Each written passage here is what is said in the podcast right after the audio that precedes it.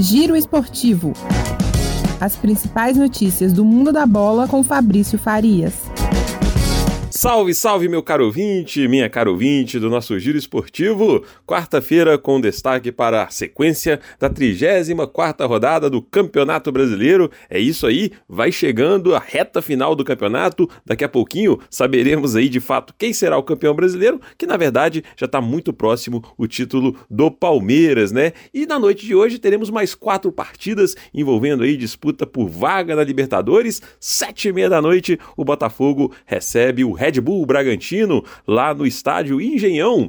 Às 9h45, Corinthians e Fluminense fazem aí um grande, um grande clássico né, do futebol brasileiro no Itaquerão. O Corinthians que já vem de uma vitória aí de um clássico contra a equipe do Santos no final de semana, enquanto o Fluminense também empatou um clássico contra o Botafogo no domingo. No mesmo horário, então, teremos também Goiás e América lá em Goiânia e em Porto Alegre, o Internacional recebendo a equipe do Ceará também às 9h45 da noite. Lembrando que essa rodada né, do Campeonato Brasileiro ela vai ter sequência amanhã com mais quatro partidas: São Paulo e Atlético Goianense, Fortaleza e Curitiba, Atlético Mineiro e Juventude e também Cuiabá e Havaí. É isso aí, reta final de Campeonato Brasileiro. Esse é o grande destaque da noite de futebol de hoje para você, torcedor, para você, torcedora. A gente volta na semana que vem com mais um giro esportivo de Belo Horizonte para a Rádio Brasil de Fato, Fabrício Farias.